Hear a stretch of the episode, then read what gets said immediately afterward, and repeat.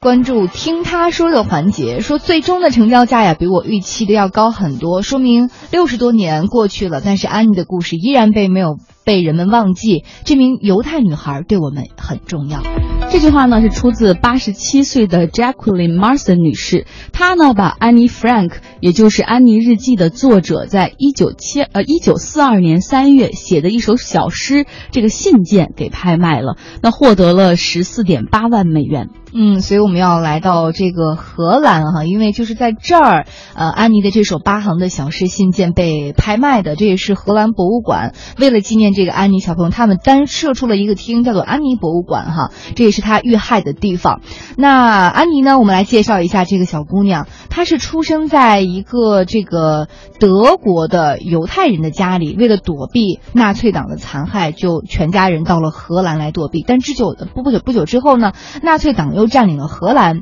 安妮一家就在一个秘密的小屋当中藏起来了。所以白天他们是不能活动的，因为怕被别人发现。所以只有晚上的时候，所有人都离开了，他们才可以稍微的轻松一点出来活动一下。也只有这个时候呢，小安妮才能够隔着这个窗帘去看看外面的她非常想看到的这个世界。那安妮呢，为了记录她的这个生活，十三岁的时候，她得到了一个生日礼物，就是笔记本儿。于是她就每天写日记哈。那么在在这个日记当中呢，她有将近三年的时间记录了，就是她在这个二十五个月的密室生活到底是怎么样的。我当时看这本书，她还记录了她跟同学她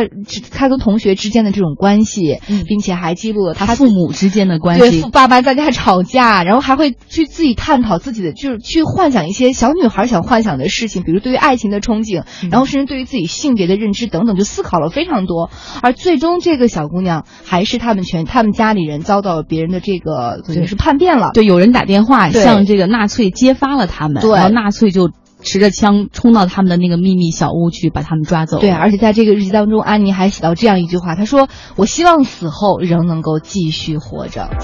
那在安妮呢是后来死在了纳粹集中营。那安妮的父亲之后把他的日记整理出版，那也就是我们现在都非常熟悉的《安妮日记》。目前呢，《安妮日记》已经被翻译成六十六十七种语言，在全球卖出了好多好几百万、好几上千万册哈。那也是流传最广的有关犹。太大屠杀的文学之一，也被认为是二十世纪最重要的书籍之一。那这次拍卖呢？